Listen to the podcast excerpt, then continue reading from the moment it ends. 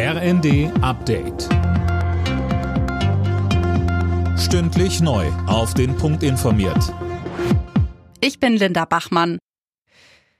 Zum Auftakt der Münchner Sicherheitskonferenz hat Bundeskanzler Scholz die Waffenlieferungen an die Ukraine weiter verteidigt. Darüber hinaus forderte er auch die Partnerländer Deutschlands dazu auf, ebenfalls Kampfpanzer zu liefern. Eileen Schallhorn. Ja, damit hat er sich ganz klar hinter den ukrainischen Präsidenten Zelensky gestellt. Der sprach zuvor per Videoschalte und rief die Verbündeten ebenfalls zu schneller und vereinter Hilfe auf. Die Münchner Sicherheitskonferenz ist das weltweit wichtigste Treffen in Sachen Sicherheitspolitik. Vertreter aus Moskau sind in diesem Jahr nicht eingeladen worden, um der russischen Propaganda keine Bühne zu bieten, so die Organisatoren. In Berlin wollen Wahlsieger CDU und die SPD ihre Sondierungsgespräche am Montag fortführen. Über bisherige Ergebnisse haben die beiden Parteien Stillschweigen vereinbart.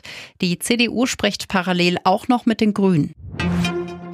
Die Streiks an sieben deutschen Flughäfen haben nicht nur bei den Passagieren für Unmut gesorgt. Flughafenbetreiber und Wirtschaftsverbände sprechen von einer zum jetzigen Zeitpunkt unverhältnismäßigen Aktion.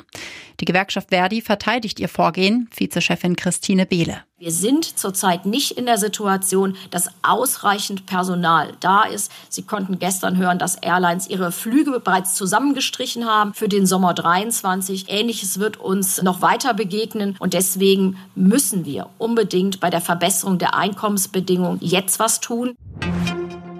Zum Fußball. TSG Hoffenheim hat die fünfte Niederlage in Folge kassiert. Im Bundesligaspiel gegen Augsburg verloren die Hoffenheimer mit 0 zu 1.